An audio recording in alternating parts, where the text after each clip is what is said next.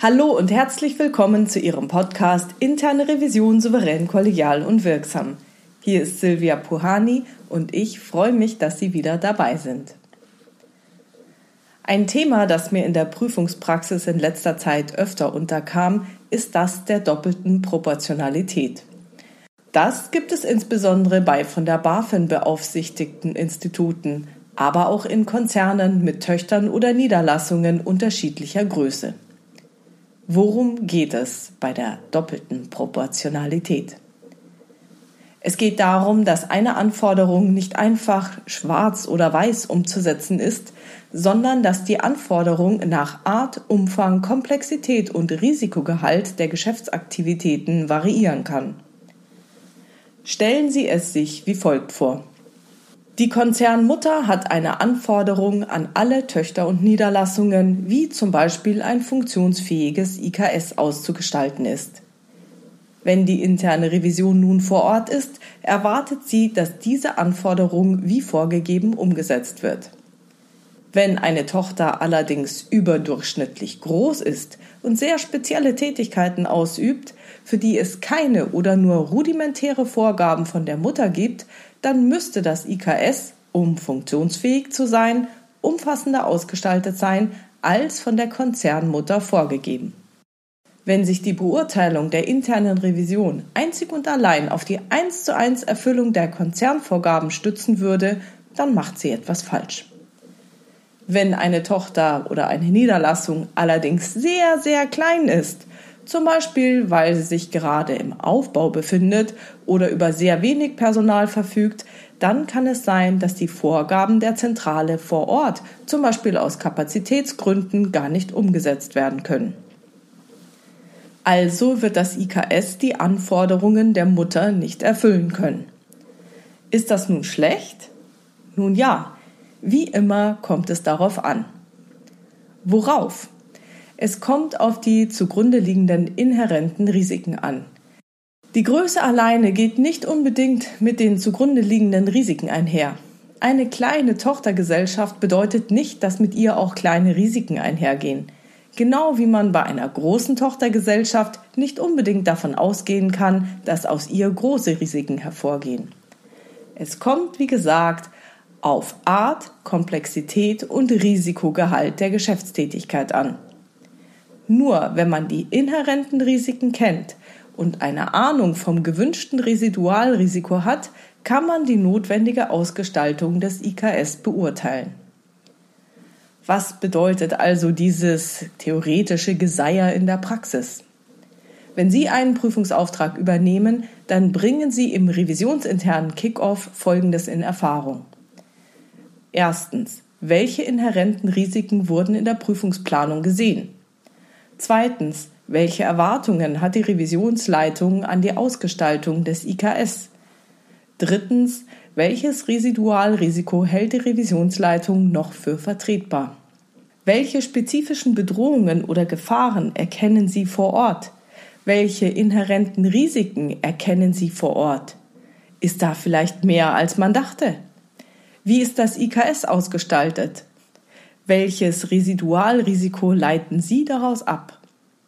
Und jetzt kommen wir mal zu unseren Feststellungen und Maßnahmen. Der leichteste Fall ist natürlich, wenn die inhärenten Risiken geringer sind und das IKS der IKS-Vorgabe der Mutter entspricht. Dann passt alles und wir brauchen nicht mal eine Maßnahme zu vereinbaren. Etwas schwieriger wird es, wenn Sie vor Ort größere inhärente Risiken in Kombination mit dem von der Konzernmutter vorgegebenen IKS oder einem schwächeren IKS identifizieren dann haben Sie gute Argumente, aufgrund der höheren Residualrisiken ein besseres IKS zu fordern. Darin haben wir Übung. Das können wir, wenn wir unsere Augen offen halten und nicht nur schwarz-weiß die IKS-Vorgabe der Mutter mit dem vorgefundenen IKS abgleichen. Und jetzt wird es herausfordernder. Wenn die inhärenten Risiken geringer sind als gedacht und das IKS auch naja, sagen wir mal, rudimentärer ausgestaltet ist als das vorgegebene. Tja, dann ist die Frage, wie hoch das mögliche Residualrisiko ist. Fragen Sie sich, was kann schiefgehen? Was kann schlimmstenfalls passieren? Und wäre Ihr Unternehmen willens und in der Lage, dieses Residualrisiko zu tragen? Rein theoretisch hört sich diese Frage wieder sehr einfach an. Erst kürzlich konnte ich selbst die Erfahrung machen, wie schwer es in der Praxis ist, von einer Maßnahme abzusehen, die rein formal vollkommen korrekt war. Es gibt ja die Vorgabe. Und die Vorgaben sind ja einzuhalten. Doch in solchen Fällen ist Augenmaß gefordert. Schließlich wollen Sie kein eigenes Prüferrisiko eingehen. Was, wenn die Residualrisiken doch höher sind? Ich kann Ihnen nur raten, sich in solchen Fällen intern abzustimmen. Zunächst mit Ihren Kolleginnen und Kollegen und denjenigen, die die Qualitätssicherung Ihrer Prüfungsergebnisse vornehmen. Am besten, bevor Sie Ihre Prüfungsergebnisse und Feststellungen vor Ort mit den Revisionspartnern besprechen. Leider gibt es auch in der internen Revision viele Formalisten, deren Blick auf Risiken nicht so ausgeprägt ist. Wenn revisionsintern auf der rein formalen Feststellung beharrt wird, dann formulieren Sie Ihre Feststellung und Maßnahme so, dass daraus sowohl die Formalität als auch die Materialität hervorgeht. Ansonsten werden Sie in der Abstimmung der Feststellung und Maßnahmen mit Ihrem Revisionspartner einige Diskussionen haben. Denn üblicherweise regen sich die Revisionspartner über rein formale Feststellungen viel mehr auf als über materiell relevante Dinge. Am besten ist es also, wenn Sie dieses Thema des angemessenen Anspruchsniveaus bereits im revisionsinternen Kickoff angesprochen und geklärt haben. Dann können Sie darauf zurückkommen und Ihre Erkenntnisse, die Sie vor Ort gewonnen haben, mit dem revisionsinternen Anspruchsniveau abgleichen. Dann haben Sie gute Argumente für Ihre Einschätzung und laufen nicht mit rein formalen Anforderungen ins Messer bei der Abstimmung mit Ihrem Revisionspartner. Denn dass sich ein Revisionspartner gegen rein formale Feststellungen und nicht umsetzbare Maßnahmen wehrt, ist für mich vollkommen verständlich. Mein Fazit ist also, achten Sie immer auch auf Art, Umfang, Komplexität und Risikogehalt der Geschäftsaktivitäten. Denken Sie daran, dass Vorgaben nicht nur rein formal zu betrachten sind. Selbstverständlich gibt es rein formale Vorgaben, die sein müssen.